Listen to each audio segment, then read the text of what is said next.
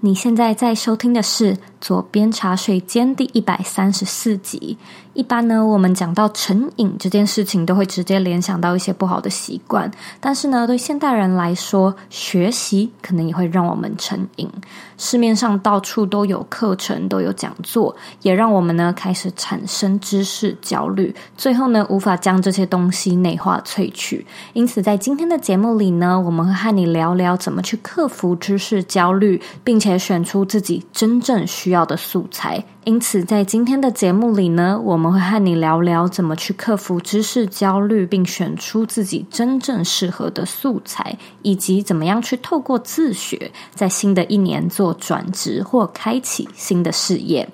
那在节目开始之前呢，我也想要跟你分享我出书的消息。这本书的书名呢叫做《工作必须有钱、有爱、有意义》。那这是一本呢分享个人品牌经营、设计思考，还有我个人的故事著作。你现在呢在博客来、诚品、金石堂的各大书店都买得到这本书。那如果说你感兴趣的话，你也可以直接在 Google 搜寻，或者是回到这一集的原文里面找到书本的介绍跟连接那现在呢，我要来阅读我们今天的听众留言。今天的听众是雅月 P，他在二零二零的一月十九号留说：“感谢你的 Podcast，你的题目真的很让人受用，很多导致我忧郁的原因，虽然还没找到答案，却已经有了一些方向。谢谢你，希望自己能以你为目标前进。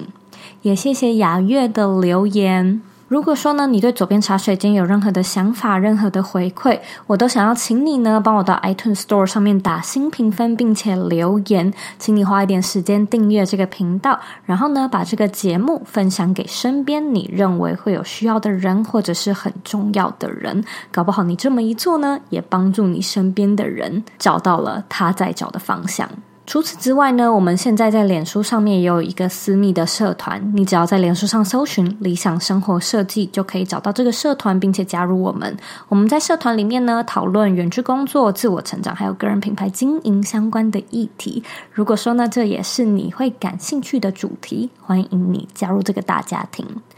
那在今天的节目里呢，我邀请到跨界生活家的雪瑞来和你分享，他是如何从网页设计师转职成为品牌顾问，怎么去训练自己自主学习的能力，以及怎么克服知识焦虑。如果说呢，你想要收看今天的文字稿，你可以在网址上输入 z o e y k 点 c o 斜线克服知识焦虑。准备好了吗？让我们一起欢迎今天的来宾 Cheryl。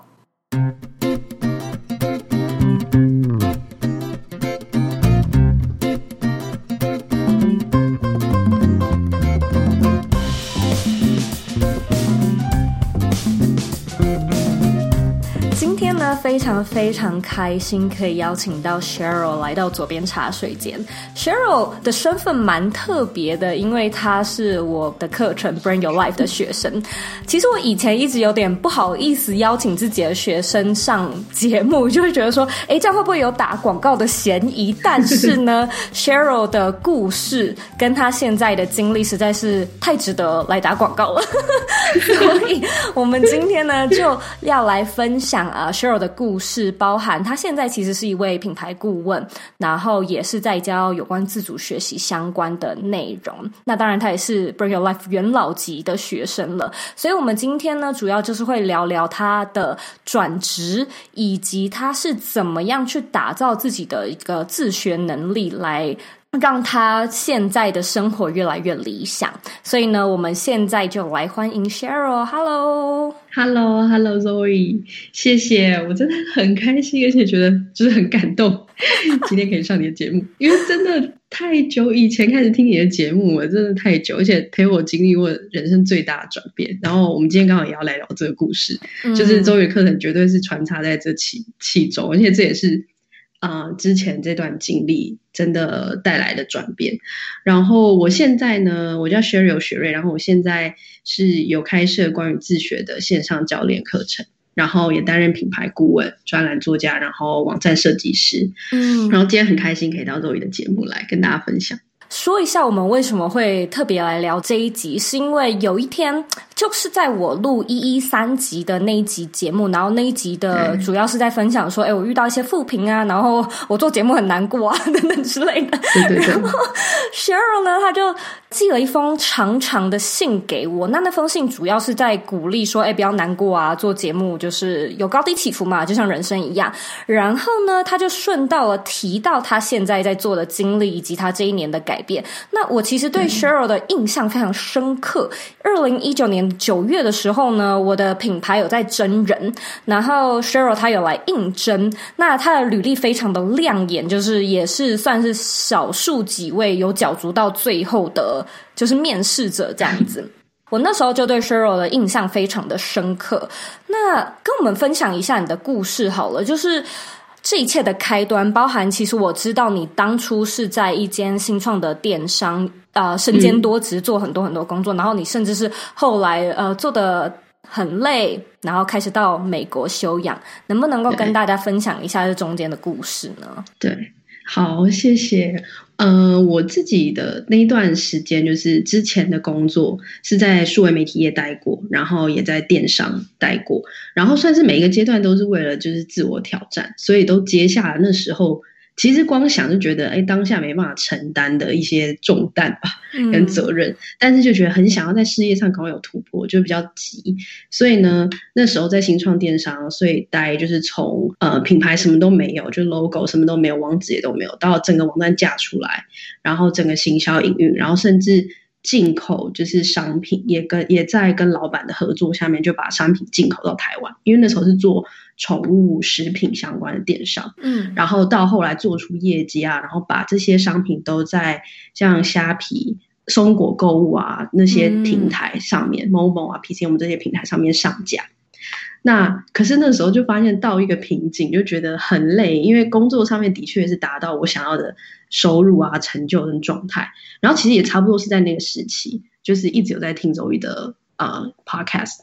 可是到后来的一个关键是我因为工作关系，然后再加上我自己本身有偏头痛的体质，所以有一次呢，就因为连续工作，然后哦那时候除了工作以外，再加上就觉得自己能力还不够。所以我其实晚上还去上课，然后早上也有上课，因为不然很多东西是不知道的，就是一边做一边学。那那一段时间就变得生活压力很大，然后长时间都在工作，然后就导致我偏头痛严重到就连吐了四五个小时，然后半夜就救护车来把我接去医院，然后甚至那时候止痛不能用吃的，还要用打针的，然后还有镇定剂，真的，我就那时候就在医院，然后就在医院躺。你那个连吐四五个小时是只有一次而已吗？还是说不止发生一次？其实不止发生一次，但是那一次最严重。Oh、然后整个很惨，那时候好惨。而且那时候最可怕的是，呃，会偏头痛发作这么严重，是因为脑子里有太多东西在想，都是各种说啊，我明天还有什么客户东西，然后什么东西要给，要交代什么事情，嗯、然后接下来要做什么事情，然后哪一块的业绩好像还差多少，就脑子一直转。很可怕的一个状态，嗯，就是那一次偏头痛之后，就很深刻觉得说，事业这件事情跟成就啊、收入这些东西都比不上我自己是不是过得快乐，然后生活是不是自己想要的。那那时候我真的是休息的时候，真的就是在听左边茶水间，我都还记得我坐捷运上班的路上，如果我不想要再上课，我不想再听，我就是在听左边茶水间。就你真的是给我很多能量，所以那时候就才会有那个勇气，就说。反正其实收入也够，那我为什么一定要执着这件事情？所以才跟老板谈。其实那时候谈了三个月的离职，然后一直到真的离开公司啊、呃、辞职之后，当周我就飞美国。我就觉得不行，我不能待在台湾。台湾让我觉得整个全部都是工作感觉。可是那个其实不是环境的关系，是我自己的心境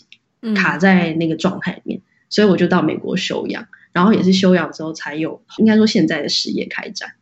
能不能够跟我们分享一下你在美国的时候，哎，你就是什么都没有做吗？就是说好好的休息，还是你其实有自己去 犯了学习的毛病，就是继续去学习呢？对，我刚去的时候真的是诶，我刚去的时候很还很焦虑，就有一种天哪，我工作也没了，那我这样收入什么？其实那时候也是有一些存款，但就很怕。然后呢？虽然说是休养，可是其实很焦虑，好像非得做一点什么。所以我那时候就开了 podcast，跨界生活家就是那时候开的，然后也规定自己要写文章啊，然后也是那时候开始接专栏啊这些，然后开始接案。可是其实真正算是让我整个振作或是一个很大的转捩是，嗯、呃，因为那时候工作没了，到美国，然后那时候就跟我在一起六年的男朋友分手，嗯，然后就哇，整个就是连生活，我觉得有一点点是那种生活的感觉都不见了。所以就是陷入一个低潮，嗯、可是那个低潮反而让我活也转的很快，因为有一种你的人生全部清空重来，嗯、就是呃事业啊感情全部清空重来，然后我终于可以好好一次真的为我自己选择说，那我自己要的到底是什么？然后那时候才会心境上就真的慢下来，然后那时候做了一些是，真的振作起来的事情，就比如说我那时候就开始看一些心灵类的书，然后还有传记。嗯因为传记就会有一些细节，他们人生的那些转折跟心境，嗯、然后我就不看商业类的书，那时候完全就不碰商业类的书。然后那段时间开始冥想，呃，我的饮食有很大的改变，因为原本我的饮食跟我的头痛是绑在一起。那时候就我还记得是二零一九年的五月二十九号，我还给自己写了一段话，就说我一定要改变我的饮食，我的饮食跟作息这件事情，不然我的身体不会好。然后我真的想要我身体好，就是重新把重心拉回到自己身上。然后也是在那时候，因为在二零一九年七月那课开始，然后我还记得我是六月那时候预购，然后七月我那时候是把自己放空，就觉得好，心态就是都从头来，就是一个 new start。然后我要跟着你的课程，看看接下来就是下一个阶段还可以做什么。然后我觉得。很精彩的转变，是因为那个时候就是算是我们是元老级的学员，嗯，就有几个我们现在是非常好的朋友，就是常常在通话，然后我们也会互相介绍一些，比如说讲座机会啊、客户啊这些，就觉得很感动。这一切都是从那时候开始。我想要特别拉几个点出来聊聊。嗯、第一个是我个人有一点点好奇的你的饮食改变，然后第二个是、嗯、我其实觉得现代人就是说你不是一个特例。很多人对学习上面是有焦虑感的，然后那种焦虑感，它甚至变成一种强迫症。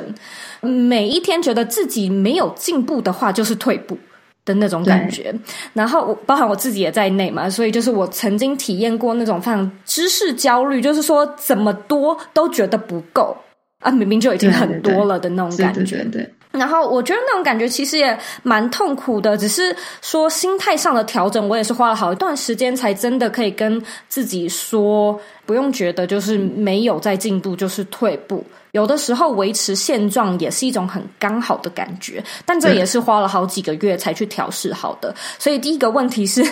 默默的想要知道你的饮食上做了什么调整，然后我我相信有一些听众搞不好也可以试试看。然后第二个是心态上面关于学学习焦虑的部分。对，饮食上面的话，因为我我偏头痛，然后其实我知道跟奶。跟糖类有很大的关系，所以我是第一个步骤是完全不碰糖，连水果都不碰。那你是之前就有去做过、嗯、呃身体检查，然后医生分析说是这两个元素吗？还是说你你怎么知道的？奶类是医生那时候就知道，就说奶类巧克力这种东西就是很容易 trigger 头痛，但是我一直戒不掉，因为我就觉得那是那在生活放松，然后就是要喝拿铁之类这种，但是一直戒不掉。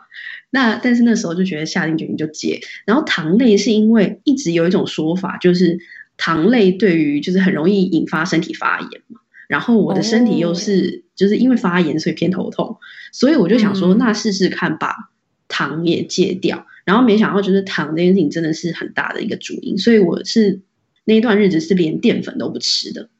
就淀粉，然后糖类，然后水果这种都不吃。然后牛奶也不碰，所以我的饮食就是很简单，就是呃肉类跟菜类这样子，主要是菜啦，菜会吃到饱，然后肉类，然后配好的油，就这样，就是一些原型食物。嗯，那段时间是这样调整。可是其实我觉得饮食调整真的有些时候还是要参考，因为我那时候那段时间是有一个健康教练，就是美国 health coach，他有给我一些建议，就是按照我之前的。会有的过敏反应啊，然后给我一些建议说，哎，我可以试试看这样吃。结果没想到尝试过几种之后，发现这个方式最适合我。哦。然后如果要说就是自学这块，然后那种知识焦虑，真的觉得呃冥想这件事情帮助很大，因为冥想会让我回到呃只有我自己这件事情，然后回到把能量都抓回我自己身上，嗯、所以就会有一种不是一直在担心其他人的状态，比如说哦担心其他人已经做到什么成果了，或担心什么东西我还不会，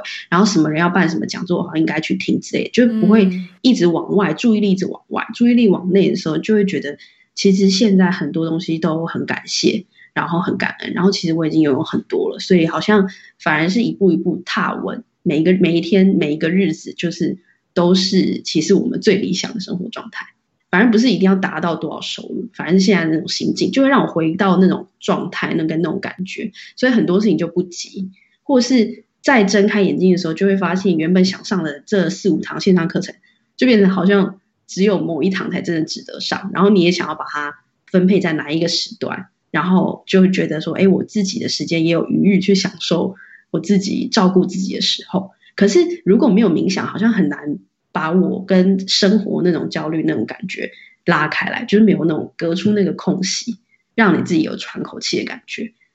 我觉得冥想对我来说是很很大的差异。然后回到说，OK，能有哪些事情对我来说还是重要的？然后比起事业上面或者这些追求上面，要要有一个平衡，这样。我觉得它有一点点像是一种。Reminder，就像是你刚才在讲的时候，我想到一个很奇怪的例子，就是我手上呢有一个手环，嗯、然后它有一颗小珠珠，就是一个小宝石。嗯、然后我在买这个手环的时候呢，就是这个宝石有很多种选项，就是每一个颜色代表不一样的意思。然后有这颗宝石叫做 Love and Joy，然后另外一个叫做 Clarity，、嗯、或者是呃 Wisdom 等等之类的。然后我在选的时候就想说，好难选哦，我是要 Wisdom，还是我要 Joy，还是我要 Love，还是我要什么？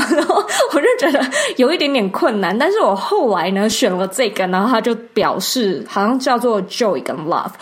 原因是因为我觉得我有一点点太执着于想要拥有 knowledge，想要拥有 wisdom，、嗯、然后我想要就是我世界很 clarify 等等之类的，就是我有一点点太强迫自己想要前往那样的一个境界，反而让我有的时候会有一点点忘记，哎，身边就是 lovable 的世界这样子，反而就是没有沉浸在那个当下。所以我觉得，无论是说你要买一个小手环啊，或者是你想要用。一个冥想或者是一个其他的方式，有一些人会什么设定手机桌布啊，或者是呃贴一个便条纸，就是说在一个你经常看到的地方提醒你自己，不然我们真的是会外面的声音是很嘈杂的，有的时候你确实是很难听见自己内心的声音。对啊，对啊，我很喜欢你的这个举例耶，因为真的是不一样的方式，然后提醒自己回归当下，这样就可以了。然后很多事情就觉得，嗯，自己。回归当下，就自己就知道哪些东西对自己来说才是最重要的。没错，对啊。那我们拉回来聊聊你的故事，就是你，我知道你其实呃，你刚刚有提到说你有在做电商，然后你以前呢也有在做呃网页设计，然后这也是自学的，然后你现在又开始在做有关呃品牌顾问或者是教练咨询相关的内容。我还蛮好奇的是，我觉得从网页设计要跳到行销品牌顾问，它是有一段差距的。嗯，你当初是看到了哪一些需求，然后你又怎么样将这些需求就是落实成方案啊，或者是服务？因为我觉得，就是说这个东西你要先看到它到底有什么样的一些需求是你可以去提供的，然后你也要知道说，那我缺乏哪一些能力，我可以怎么样去补齐？然后如果说我要这样子转职的话。我又能够怎么样去自学？所以我还蛮好奇你那时候的方式。好，我觉得你这个问题很很具体，然后刚好会觉得我刚好可以切成两个阶段去讲，因为一个阶段是我从网页设计那一块，然后到品牌顾问，然后品牌顾问到其实现在的阶段是啊、呃、线上自学教练。然后有开自己的教练课程，嗯、所以算是三个三个阶段嘛。网页设计，然后网页设计到品牌顾问，品牌顾问再到那个，然后每个阶段都有新的发现，然后技能上面也做调整，这样。嗯，那最一开始我会做网页设计，是因为那时候就是很直觉就觉得，反正我会架网站，然后也是之前啊、呃、自学啊，然后练习来的，然后之前又有电商的经验，有作品。然后电商那段时间的在之前，其实有稍微就有帮几个客户有架过网站，那时候就是比较简单的。那我就觉得说，哎，既然我有作品，然后有经历，呃，这就是我的商业模式吧。接案至少会有一些收入，所以用网页设计。可是网页设计做一段时间之后，我就会发现，呃，很有趣，就是他们会选择我，很常是因为我帮他们在想方式的时候，不是只是从网页设计师的角度，我会从这个东西他们要卖什么产品，他们其实用什么样的方式比较可以把这个东西卖出去，就会结合我之前在电商的那些行销啊、下广告啊、通路上面那些啊、呃、know how 去给他们做建议。所以后来他们是会因为这个信任度，所以把案子交给我。那甚至有些顾客，我会跟他们讲说，他们可能现阶段不是直接做一个网站，因为也许他们的产品还没测试过市场。所以我反而会结合说，哎，你也许做问卷，也许做一页式，先做，然后之后再做网站。所以客户的角度就会觉得说，对对对，哦，我的 know how 不是仅限于网页设计，所以反而因为这样子把案子交给我。那一开始我给自己的定义定位就是网页设计师嘛，可是越聊就发现，甚至有些顾客就是邀请我去做他们企业内训，所以就发现原来我被看中的，反而真正被看中的 know how 是那一块品牌顾问的那种那种感觉，就是帮提出那些见解，去跟他讲说，啊、销售应该怎么做，然后他们真的有收益，然后真的产品卖了之后。马上就是会说，那那网站要找你做啊，或者什么之类。然后网站找我做，又结合搜寻引擎优化这一块弄好这样。那那段时间，我觉得网站设计转到品牌顾问那一块，自学上面当然是有，但是我觉得很大一部分还是，我觉得会归功于在早年的经验，就是电商那段时期，还有啊、呃，在媒体业待的时候，所以对于内容或流量是清楚的。然后对于呃，流量追踪啊，下广告啊，这些东西，通路这些东西都是熟的，所以我就有办法去给出这些建议。嗯、可是从就品牌顾问一直到线上自学教练这一段，就是真的算是自媒体在经营的时候那个摸索阶段，就应用到这些技能。那那时候从原本从品牌顾问就是接呃商家那种案子，然后变成。对于算是有追踪我的人的粉丝啊，提供了一个服务，所以那比较像是自媒体，大家在想说，哎，我们怎么想出商业模式的那一块？那我那时候是因为观察到说，嗯，原来原来商家对我来说看到我的价值是因为顾问那一块。然后有些要我去讲，就是企业内训，反而会希望我教他们的职员说到底怎么自学。然后我就觉得，哎，这件事情蛮有趣的。哦，我就没有想过这，因为有些老板在乎的是这个，就是说，那我那我的职员是不是也会，他们也会有这个能力啊？然后。不是说每次一个 know how 都是你直接来教、嗯、教他们这个技能，他们应该可以线上学吧？有点像这样，就教他们要怎么钓。对对对对对。那我就那时候就想说，好吧，那我不确定我的粉丝会不会对这东西有兴趣，但是我本来就有在讲自学这个主题，然后我就开始经营 Instagram，然后在 Instagram 上面的时候，我就发现我只要放很扎实的那种自学文。就会被人家收藏，就收藏率真的特别高。嗯、就比如说哦，哪一个网站它的特性是什么，嗯、然后你可以怎么样申请。我甚至有教大家怎么申请一些线上课程奖学金，就不用付费之类的，嗯、就 step by step 教大家之类。那这种贴文都会收藏率特别高。那所以顾问角色被客户看中这件事情，已经是第一个一个线索了。然后接下来呢，做就是 IG 贴文这件事情，又 IG 贴文的自学。累又收藏率很高，然后第三点是我发现我在做企业内训的时候，我很就是会非常有热情跟很开心去教大家说你怎么学这些东西，然后看到大家的成果也会超级有成就感，嗯、所以我就觉得说，哎，这个东西也又是有热情的主题。第四点是我那时候就觉得，好，那贴文收藏率高，但是不一定代表大家真的有这个需求，就可能大家是觉得，哎，这个东西有趣，所以储存一下，就不一定会付钱，不一定会付钱。所以我那时候就在想说，如果真的要知道他是不是有这个需求，那我来办一个自学相谈室。我那时候就称作叫自学相谈室，然后我就用那个预约的系统，让大家就是提出说，诶，如果你现在是有任何在职业上面要学东西，然后想要跨出自己的舒适圈，可是一直学不出成果，发现关键字是学不出成果，然后很卡关，然后也不知道卡在哪，反正就任何这方面的问题，你都可以来跟我约这个时间。然后我就开始段给大家约，然后那时候 total 讲了四十五位对于自学有兴趣而且学不出成果的粉丝嘛，可是我觉得更像是朋友啦，嗯、就跟他们像朋友那样聊，嗯，而且每通电话我大概都讲三十分钟，然后当下就已经整理一些资料，就是给他们推荐的网站，有些是我之前的呃文章的连接，然后有些是我知道他们会需要的，反正就每一个我都有记录下来他们的现况，然后他们需要资源，然后就 IG 在私讯他们需要的内容。那可是就在那一次深度访谈，我就发现说，哦，这个东西真的有需求，然后也在那一次很深刻知道他们的痛点，就是他们需要的帮助到底是哪些？嗯、然后那些需要的帮助跟记录下来的东西，就是我后来开自学线上教练这个课程的呃原型。因为我那时候就知道说，哦，哪些痛点是他们最在乎的，然后我要怎么教他们这些东西。嗯、但是我怎么教他们这些东西，那时候就很明确，就知道我有些 know how 是不够的。就有一些技能是不够的，所以我在那段时间就回去上了很多线上课程，关于说怎么学东西，然后心态，然后甚至时间管理，就是一些这方面课程。但是是为了把我除了我自己经验上面可以分享的，再结合说更多的知识的东西，然后把它融合在一起，才会有更多完整的方法，可以在之后开课的时候教给学员们。所以那个阶段就又把自学这件拉回来。去学，就是从品牌顾问转到我开自己的线上教练课程，这一段时间是这样子度过的，对。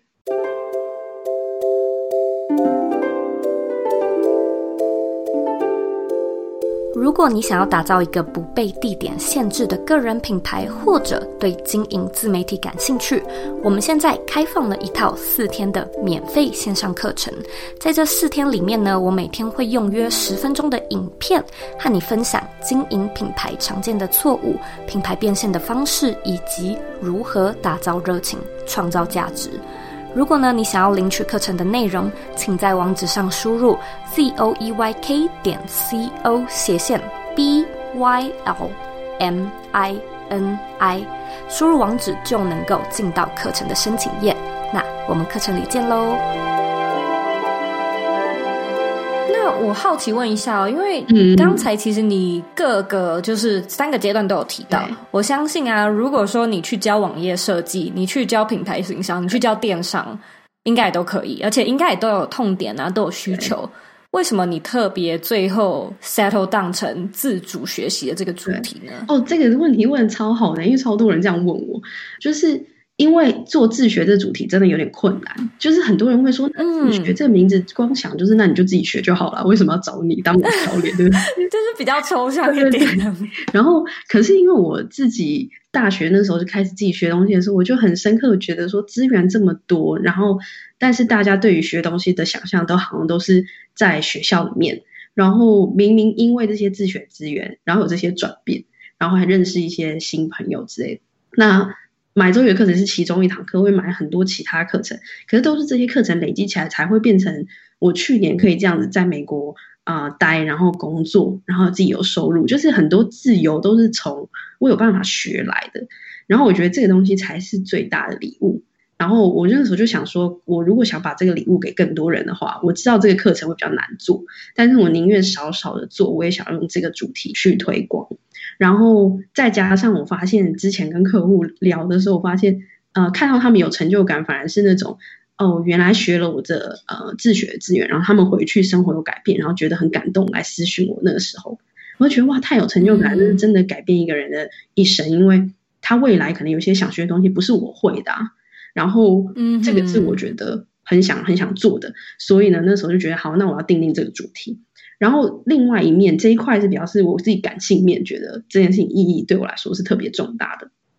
那另外一面来说的话，其实我有考量过其他硬技能的主题，然后硬技能的主题我发现都会有一点，就是我记得 Zoe 之前你也有分享过，就你想过如果教网页的话，你就要一直去更新网页知识。你就要一直去 update，而且你会被无限的技术问题给轰炸。对对对，然后我就有想过这件事情，然后我就觉得这好像不是我喜欢的，而且也不能就是跟学员是一个长久。我希望跟学员们都最后变成好朋友，就是长久陪伴彼此一起成长。嗯，所以这个主题就没有那么适合。然后所以那时候才觉得说，OK，这不是我想要的生活，所以才变成是自学这个主题。但这自学这个主题就。困难点就在于你要告诉大家说，为什么他们会需要你这样子，但是通常是在一对一的那种咨免费咨询之后，他们很多自己卡关的点都会知道说，的确这会是他们需要的这一段陪伴，然后也确实真的是因为我自己的学员在这，因为我是开一个七周的课程，然后真的都有很大的转变，因为我就会在生活上也会关心他们说，哎，那你现在进展怎么样啊？然后需不需要我帮忙之类的。然后就大家都会做出很棒的成果，然后一旦有好的成果之后，就可以继续学下去。这样，那我们现在来聊一聊自主学习好了，嗯、因为我觉得讲到现在，其实我们都没有好好的交代一下，说这个到底是什么样的一种能能力？因为我觉得这个 turn 它近几年也越来越流行嘛，只是也许对于有一些听众来说，可能还是比较模糊一点，所以就请 Cheryl 帮我们解释一下。好。就是如果讲自学的这个技能的话，我觉得有两块，主要是学员们会比较需要的，也是大家会觉得说其实很很需要的两个部分。一个部分比较像是说你要去哪里找到适合你的资源，因为欧美的课程其实是便宜，是可以便宜到三百到四百五台币之间一堂课，它就可以很扎实教你一个 know-how。可是这些课程大部分是英文，所以其实还有包括说你怎么把这些课程翻成中文去上。然后去哪里找适合自己的线上课程？嗯、然后时间规划啊、心理调整啊、设定目标这些东西。设定目标还有包括说这个目标是不是可以 fit 进你的日常里面，然后跟你的日常步调是结合在一起。嗯、还有你是不是自己相信自己有有办法有这些转变，以及成果到底要怎么评估？就你怎么设定那个成果，然后成果怎么评估？因为出社会以后，嗯，是你拿一个学历这件事情的，是除非你做得出作品。可是大家光想要做出作品都会有压力。可是你怎么把呃一个很复杂的概念去把它缩减成一个最小可行的一个成果，然后在这个自学过程里面把那个当做一个目标去把它实践出来，就会带来很大的成就感，还有你相信之后自己可以继续学的的关键。那我之前在课程里面，我觉得可以跟大家分享一个、呃，很多学员都觉得这个东西是让他们心态上面有很大的转变，就是我我有讲一个概念叫自学金字塔的概念。那自学金字塔就是概念，就是大家可以想象金字塔是下面是宽的嘛，然后往上越来越越来越小。那最下面我会觉得是你的心境跟心态，那中间才会是所有的那种线上课程资源啊、时间管理方法啊这类东西。然后最上面才是你学会了这一项技能，然后它变成你的一部分，你的呃 identity，你的个人认同的一部分。然后。为什么会去讲这个金字塔？是因为大部分人学自学其实是想要直接跳到中间那一段，就是哪里有课程啊，我怎么学，然后我要学出怎么样的成果，中间那一段跟上面。可是有一个，其实大家可以想象到，如果你光想到线上课程，跟光想要自学，为什么这主题难推？就是因为大部分人直觉就是觉得很累。我上班都已经这么累了，我下班还要学，然后我到底在追求什么？然后就觉得嗯，直接跳过这个主题这样。可是其实心境上面有很大的转变，就是你如果觉得是放松、是享受的话，你从玩的角度去看的话，嗯、呃，从玩的角度是相对于从优化角度，优化就是一个你好像一直在追、一直在进步，你永远都不够好。但你如果从玩的角度，你就可以。发现你的好奇心在哪里，然后你享受什么东西，然后这件事情其实会奠定很多我在教的线上课程，你怎么有效率的上的方法，就是反而是这些心境去奠定。嗯、比如说，我就会说，你如果有办法觉察你的好奇心跟你真正要做的原因，其实线上课程你不用从头上到尾，就是比如说呃一到十章，但你很知道你要的成果是什么，跟你好奇什么东西，然后你想要学什么，你享受哪一块，你甚至可以。很轻松的去想说，哦，我不用很正襟危坐，坐在电脑前面，从第一章上到第十章，你其实可以直接决定说，哦，原来第五章、第七章、第八章就是我要的。可是你是不是有那个信心跟相信，说我选第五章、第七章、第八章，那是有你要有那个心境跟心态，然后你要有那个自信，你才有办法说，我相信我的判断，这些东西是我要的。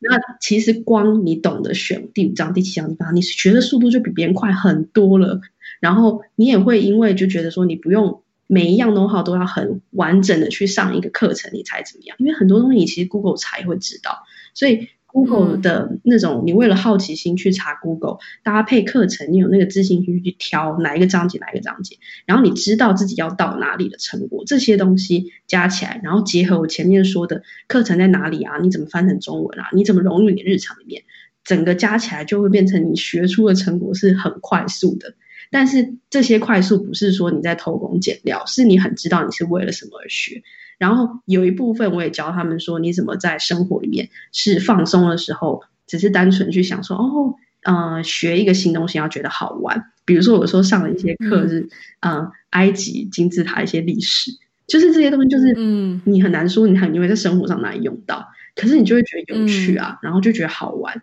那这种好玩就会让你生活里面不是只有工作，然后也不是只有为了事业上的成果，嗯、所以你要去自学。你会因为这些自学资源，所以开启那种事业，就有点像是大家说哦，要出国读书，不一定是为了拿学位，是为了那个事业。线上课程可以带给这个大家这个视野，嗯、但是关键都是如果那个心境是不对的，你就根本不会看见这些可能性。所以这就是我一开始会教大家那个自学金字塔概念，因为心境跟心态才去奠基线上课程资源跟时间管理，你才会觉得他们是宝藏，不是压力。然后再往上才是变成你自己个人的一部分，生活一部分啊，identity 的一部分啊，然后你的技能之类才会一直转换上去。所以我觉得我就用这个概念去跟大家讲，这样子。嗯，的确是要先知道做这件事情的目的是什么，嗯、而且那个目的确实不一定是要哦，我一定要学到什么东西，或一定要有什么收获。有时候可能就是哎，就觉得好玩，或者是哎，就是嗯，漫无目的、漫不经心的感觉，可能也很不错。啊、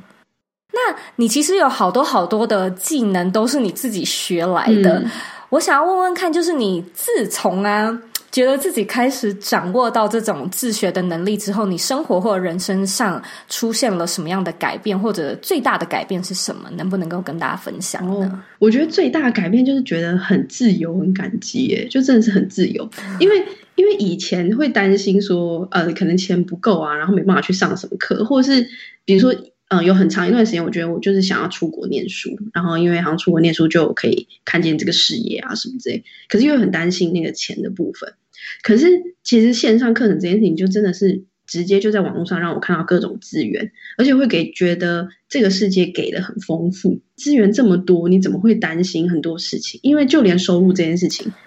因为有这些自学资源，然后我知道在哪里找到资源，我都不会担心说会没有工作，就是会觉得说其实到处都是机会，然后会不断看见各种见证跟可能性。然后累积起来就会都会觉得是宝藏，然后觉得很好玩，就是那种生命是很自由的那种感觉，是最大的改变。但如果是说生活模式上也是改变非常大，因为就是因为我有习惯去上这些课程，所以我也上到周瑜的课程嘛，然后还有国外一些课程。那这些课程真的都是影响我，我毅然决然说，反正工作辞了，我就先去美国，然后之后再说，我就先去。然后去了，我就开始得要接案，然后有收入之类的。然后到发展到一个阶段，Podcast 也发展到一个阶段，就觉得哦，我要开我的线上课程，然后我要开我的线上教练课程。那每一个阶段都有各种东西要学，可是这时候就不会觉得我是一个人，嗯、呃，好像得要跟着一个团队学，或是得要跟。在公司里面学那种感觉就不见了，嗯、就是觉得反正线上课程有很多资源可以去学，然后身边有一群朋友会互相支持，每一个阶段就会觉得很自由，然后很感谢，然后你也不会觉得空间一定要受限在哪里。就比如说我最近也从台北搬到宜兰，因为。疫情，oh. 今年今年回来台湾三月嘛，然后就一直待在台北，就有一种哇，最近又开始冬天，然后下雨，就觉得不行，我不想待在台北了，我需要去别的地方，所以就搬来宜兰。但是这种自由感，就是因为我有自学技能，然后开始累积起这一切，所以我才有办法有这个自由度。当然，每个人对于理想生活的想象不一样嘛，但对我来说，这就是自由，对我来说就是一个很重要的一个阶段。然后这也是我生活上很明显的巨变啊，不然以前没办法想象说我可以脱离公司，可是也可以过得是更快乐的，然后更享受的。所以我觉得自学对我人生最大的改变，应该就是真的一步步帮我开创理想的生活还有事业模式，而且也是在这个过程中，周瑜的课程也帮助我很多，就是很完整的，你的课程是非常完整的，每一个啊、呃、部分都有提到，所以我很常会把你的课程当做我的。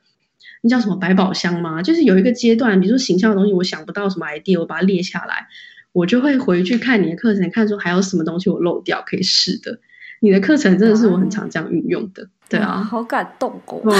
你看的很完整，很用心。谢谢。我觉得我最开心的一点，可能是听到你说你真的在这个课程里面交到好朋友。对，就我不知道为什么，就莫名的这一点，我记得那是我去年听到的某一个消息，是你们好像几群人吧，大概四个人还是什么的，就是啊，是 Janet 跟我说的，嗯、就是那些学校没教的事。对，他也是 Bring Your Life 的学员之一，他好像就跟我说，你们组了一个线上。读书会还是什么的，然后你们就开始一起在线上念书交流。然后我就那时候就想说，哇，就是一个非常什么，哎，怎么会有这么？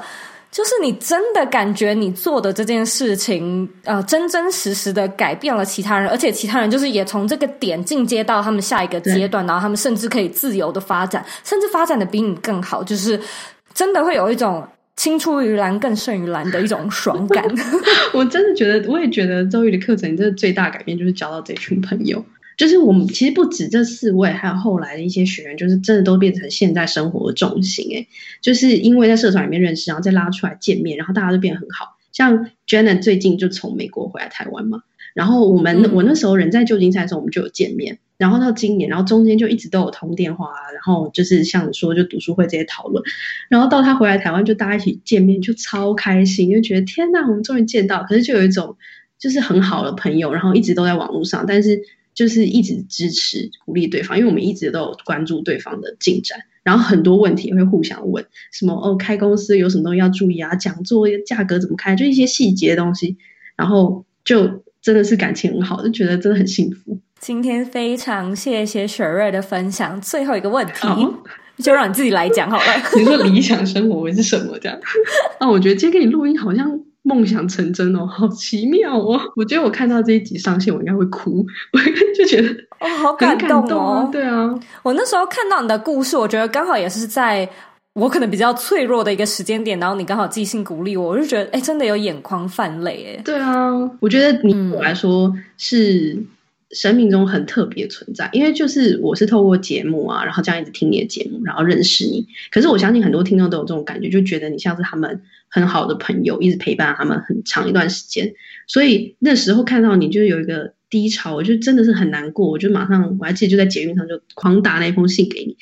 就是很特别存在，就是很像我们是很好的朋友。可是其实你也不不真的那么认识我，但是因为我听着你的节目很久。所以就有一种看着你一直在发展，然后觉得很祝福你的那种感觉，所以就觉得蛮感动，可以写在你的节目上。好，那我们要讲一下理想生活是什么？我觉得我理想生活就会是，呃，我的工作上可以帮助到很多人，然后而且是深刻帮助到他们，然后收入可以足够我在各地旅居，而且都是每一个地方都短居一段时间。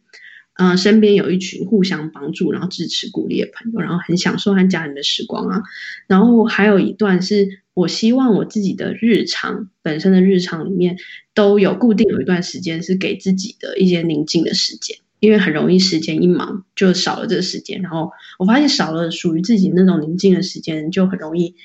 没有办法觉得对生活是很感恩、很满足的。所以我觉得这些加起来就会是我理想的生活状态。今天非常谢谢雪瑞，我跟你聊得好开心。下次回台湾，我们出来吃个饭。我们觉得呀好开心哦。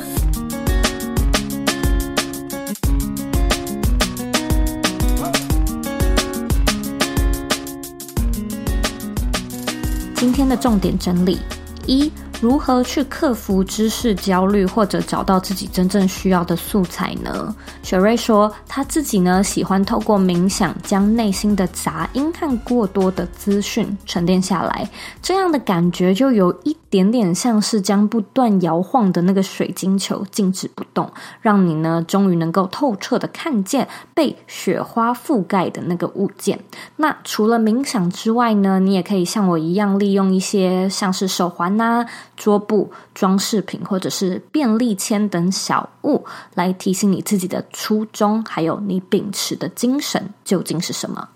二。雪瑞是怎么从网页设计师转职成品牌顾问的呢？我觉得他做了一件非常重要的事情，那就是换位思考。在换位思考这件事情上呢，他又做了两种层次的换位。第一层呢是跨领域思维的转换，例如说，作为一位网页设计师，我们通常呢只要顾及网页设计领域的事就好了。客户要你做首页，你就做首页；那客户呢要你新增功能，你就新增功能。但如果呢，你能够去做到跨领域思维，去思考看看客户要的究竟是什么，你或许就会发现，诶，要达到这件事情，最重要的可能不是新增功能，可能是呢要先把产品做好。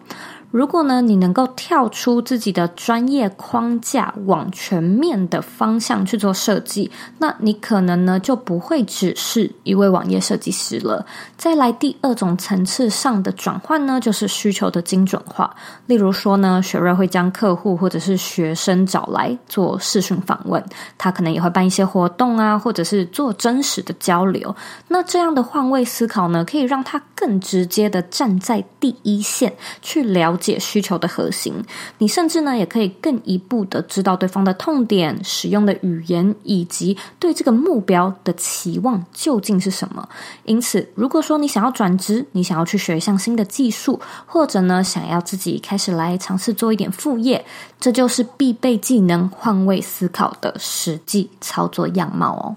三，在自主学习上呢，心态其实是最重要的关键。想要把一件事情学好、做好，我们就是要学着放松，并且享受在其中。雪瑞说：“试着用玩的角度去学，而不是从优化的角度去学。当你在这件事情上面觉得很有趣，你的心态呢，才会回归到最纯粹的好奇。那好奇心呢，其实就是最棒的。”自学加速器，如同饥饿呢是一道佳肴最好的调味料一样，我们都会想要好好的提升自己的竞争力。但是呢，当线上课程成为了压力，似乎呢就会让我们自学的这个初衷本末倒置。自学到头来啊，就是希望能够把生活过得更好、更富足、更开心。因此，在这个忙碌竞争的时代啊，偶尔刺激不一定是一件坏事。不过，最终你的身心灵才是最重要的财富，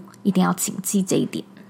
非常感谢你今天的收听。今天这一集的内容很温馨，那我也希望呢，你有在这一集的内容里面获得一些收获。现在线上课程真的越来越多，那在人人都可以成为自媒体的时代，知识焦虑呢也成为伴随在生活中的一个新课题。学习很重要，学习很好玩，但或许呢，我们也要适时的为知识进行一些断舍离，留下最重要的资讯。如果说呢，你有任何问题或者有任何的想法，你都可以到我的网站或者是 Instagram 上面找我。我的网站网址和 IG 的账号一样是 Zouyk 点 co。你可以截图这一集的节目，并且分享到你的 IG Story 上面，tag 我和雪瑞，让我知道你们有在收听，让我知道你们的看法。最后的最后呢，我知道你是非常忙碌的。我也知道呢，你可以选择去做很多很多其他的事情，但是呢，你却选择来收听这一集的节目，我真的真的非常的感谢你。现在呢，我也想要花一点时间跟你说，你是你人生的负责人，你有权利也有能力去过你热爱的人生。我们下次见喽。